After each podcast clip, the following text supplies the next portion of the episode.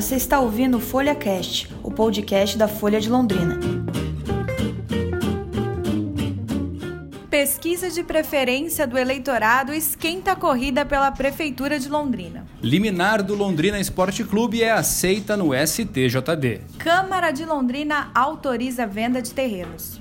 Bolsonaro sanciona a lei que aumenta valor para saque do FGTS. CCJ aprova a prisão em segunda instância. E a agenda cultural.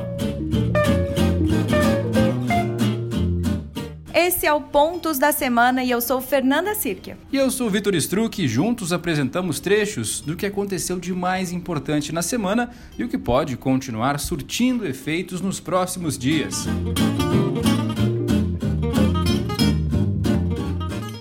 Olá, Fer, tudo bem? Começando mais um Pontos da Semana nesta sexta-feira 13, reta final de 2019.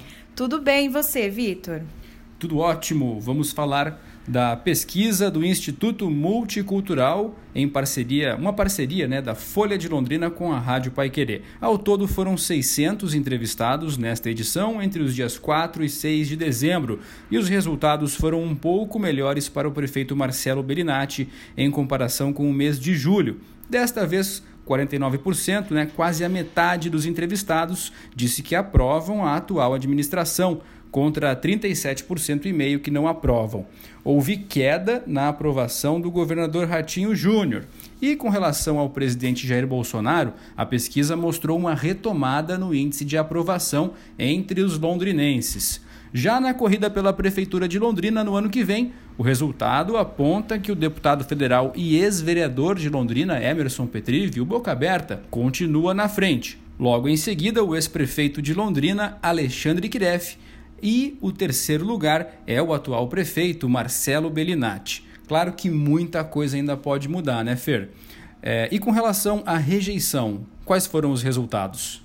Pois é, Vitor. Com relação à rejeição, Boca Aberta também lidera esse índice na pesquisa realizada em Londrina, já que 34% disseram que não votam nele de forma alguma.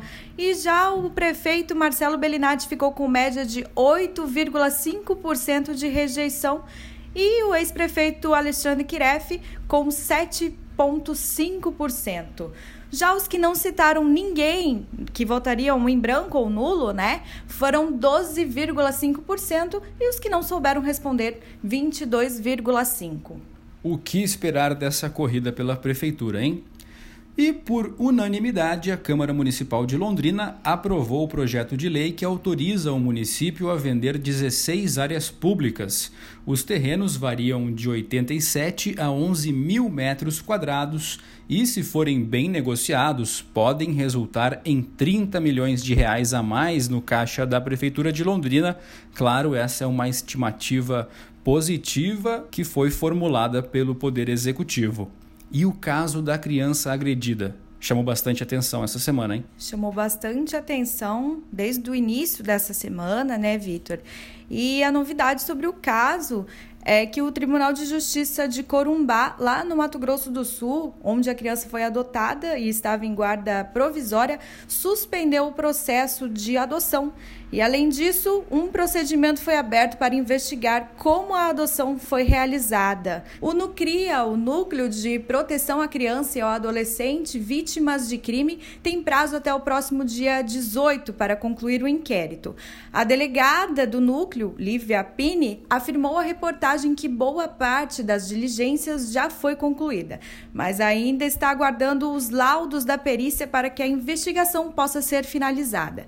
Enquanto isso, os pais da criança permanecem presos, sendo o pai lá no quarto distrito policial e a mãe no terceiro distrito. Mais novidades sobre esse caso você acompanha lá na Folha de Londrina. E na última semana falamos sobre a liminar impetrada pelo Londrina Esporte Clube para o Superior Tribunal de Justiça Desportiva apurar irregularidades na Série B do Campeonato Brasileiro. Na quarta-feira, o presidente do STJD acatou a liminar e determinou que a CBF, a Confederação Brasileira de Futebol, não homologue o rebaixamento do leque para a Série C. O Tubarão pede punição ao Figueirense pelo WO diante do Cuiabá na Série B. Agora, o mérito do processo será julgado pelo Pleno do Tribunal e deve entrar em pauta na próxima semana, quando será realizada a última sessão antes do recesso de fim de ano. O Lúcio Flávio Cruz deu detalhes sobre o assunto lá no site da Folha de Londrina. Saiu também a chave da Copa do Brasil do ano que vem e o Tubarão vai estrear na competição contra o 15 de Piracicaba. Boa sorte para o Tubarão nessas duas disputas.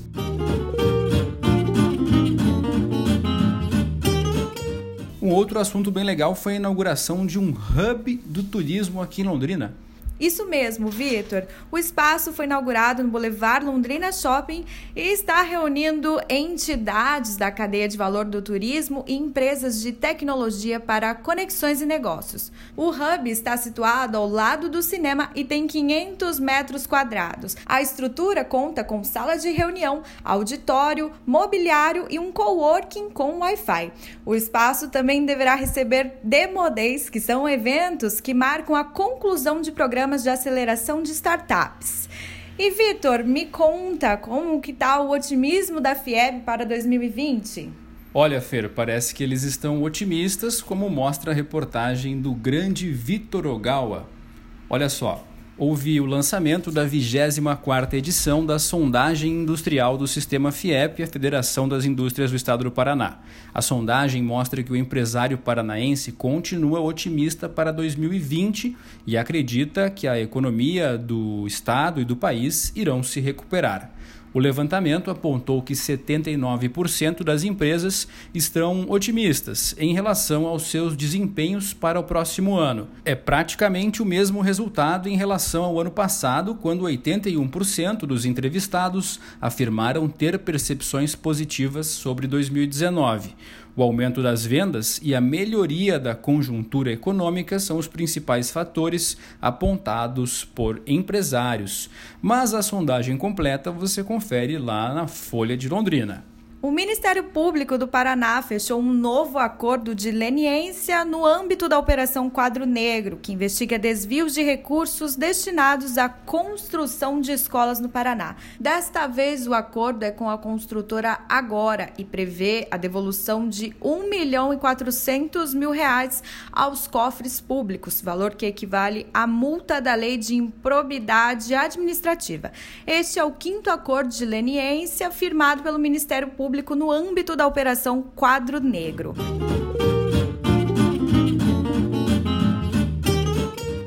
E agora vamos falar um pouquinho de economia. Para a alegria de muitos, a nova lei do FGTS, com limite do saque imediato de 998 reais, foi sancionada nesta semana pelo presidente Jair Bolsonaro, não é, Vitor? Isso mesmo, em julho o governo editou a medida provisória que fixa as regras do FGTS, criando o saque imediato e o saque aniversário. Mas calma, pois esse último só valerá a partir do ano que vem. A principal mudança trazida pelo texto referente ao saque imediato é o aumento do valor de 500 para 998 reais, que corresponde ao salário mínimo nacional. Este novo teto só vale para quem tiver saldo de até 998 reais na conta vinculada ao FGTS. Isso para cada conta ativa. No entanto, para as pessoas que possuem saldo superior a 998 reais, o limite do saque por conta continua sendo de 500 reais. O quinhentão, né, Fer? O que então, né, Vitor? Infelizmente. Com a sanção, os clientes que se enquadram na nova regra e que já tiverem sacado os 500 reais poderão sacar os 498 restantes até o prazo limite, que é 31 de março de 2020. A Caixa calcula que mais de 10 milhões de trabalhadores serão beneficiados. E lembrando, para quem tem conta poupança na Caixa, o crédito já entra automaticamente. Mas se você não tem, a Caixa divulga um calendário que leva em conta a data de nascimento do trabalhador.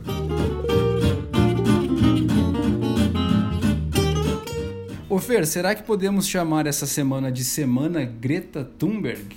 Eu super apoio. Ah, eu acho que a piada foi meio ruim. Foi meio ruim. Eu vou pedir para o Jair, é... não para o Bolsonaro, né, para o Jair segundo, nosso estagiário, uma vinheta de piada ruim. Aê, muito boa essa vinheta. Pois é, lembrando que a pirralha de 16 anos, em alusão ao apelido que ela mesma inseriu em sua conta no Twitter, após ter sido chamada assim pelo presidente Jair Bolsonaro, foi eleita pela revista Time a personalidade do ano. E depois de ter sido alvo de Bolsonaro, Greta também foi alvo de críticas do presidente norte-americano Donald Trump. Ele disse que ela precisa trabalhar para controlar melhor sua raiva depois de ver um bom filme com algum amigo. Relaxe, Greta, disse ele. e o que, que ela fez? Novamente inseriu essa descrição nas redes sociais. E a Greta ficou bastante conhecida após o discurso que fez na abertura da cúpula do clima na ONU em setembro. E o presidente norte-americano já havia ironizado a militância da jovem quando anunciou a saída dos Estados Unidos do Acordo de Paris, o pacto assinado por quase 200 países em 2015 para a redução do aquecimento global. Esta menina Greta Thunberg em Fer. Sabe que eu percebi que agora é, aquele texto que foi divulgado do discurso dela na ONU, que faz uma comparação entre a Greta e a Malala, ele voltou a ser compartilhado esse texto. Claro, obviamente, por pessoas que discordam dela ou são mais é, são simpatizantes dos presidentes Jair Bolsonaro e Donald Trump. Mas eu me pergunto qual é a efetividade agora de se compartilhar um texto que faz uma comparação entre as duas, é, as duas jovens. Realmente nenhuma, né? Talvez é a única solução para quem não consegue combater os argumentos dela. E aí resolvem atacar a pessoa.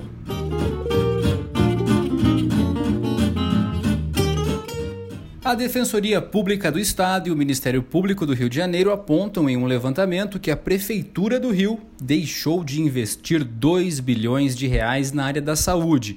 A crise na saúde no Rio também chamou bastante atenção nesta semana. As instituições apontam que houve redução, bloqueio e remanejamento irregulares de verbas na pasta e pedem a condenação do município à adoção de uma série de medidas para evitar a paralisação da rede, além da criação de um gabinete de crise. Os funcionários da saúde estão sem receber e convocaram uma paralisação por 48 horas. Pelo menos a metade das 220 unidades de atenção primária não estão funcionando.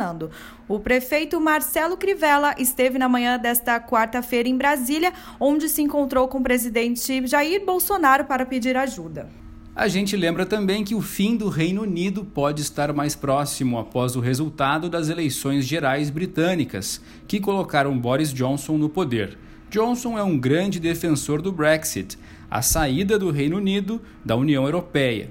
Mas por que eu disse que o fim do Reino Unido pode estar próximo? Isso porque o líder do Partido Nacionalista Escocês, Nicola Sturgeon, vem resistindo ao Brexit e vem dizendo também que a Escócia vai decidir o seu próprio futuro, confirmando um racha entre as duas nações que são parceiras há pelo menos 300 anos.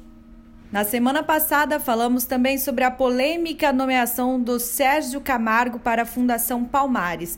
Agora, o presidente Jair Bolsonaro voltou atrás e suspendeu a nomeação. E também quem vai ter que se explicar é a londrinense Catiane Gouveia, a ex-secretária do Audiovisual, exonerada do cargo nesta semana após duas semanas de nomeação. A decisão foi do secretário especial da Cultura, Roberto Alvim, após a divulgação de supostas irregularidades na campanha eleitoral da Catiane, a deputada federal pelo PSD aqui no Paraná. Lembrando que este é mais um nome londrinense que deixa o staff do governo. É ela, que é irmã do ex-vereador Rodrigo Gouveia. O ex-secretário municipal de Cultura, André Sturm, já aceitou o convite.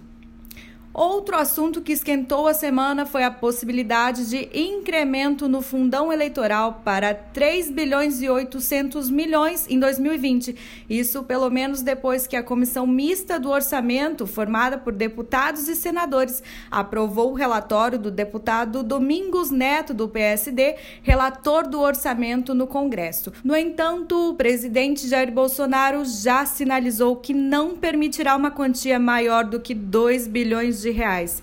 Esta questão do valor ainda vai ser analisada novamente no dia 17. Vamos falar de coisa boa, agenda cultural do final de semana, dicas para você que nos escuta poder desopilaramente sair e se divertir. Uma delas é correr para o cinema assistir ao filme A Vida Invisível, um drama que se passa no Rio de Janeiro da década de 1940, conta a trajetória de duas irmãs em uma sociedade patriarcal. Inclusive, uma exibição desse filme chegou a, a, ser censurada e dizem nos bastidores que a responsável pela censura foi a secretária Catiane, exonerada.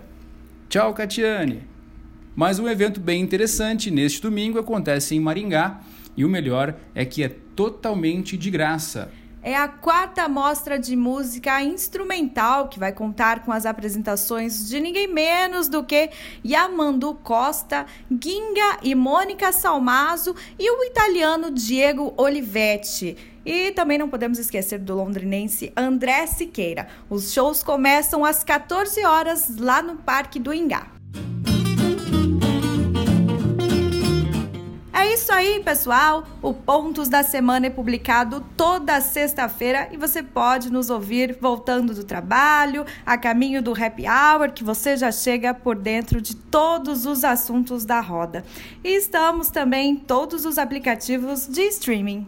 A trilha sonora foi cedida pela banda Londrina Hot Club. Um grande abraço e até semana que vem.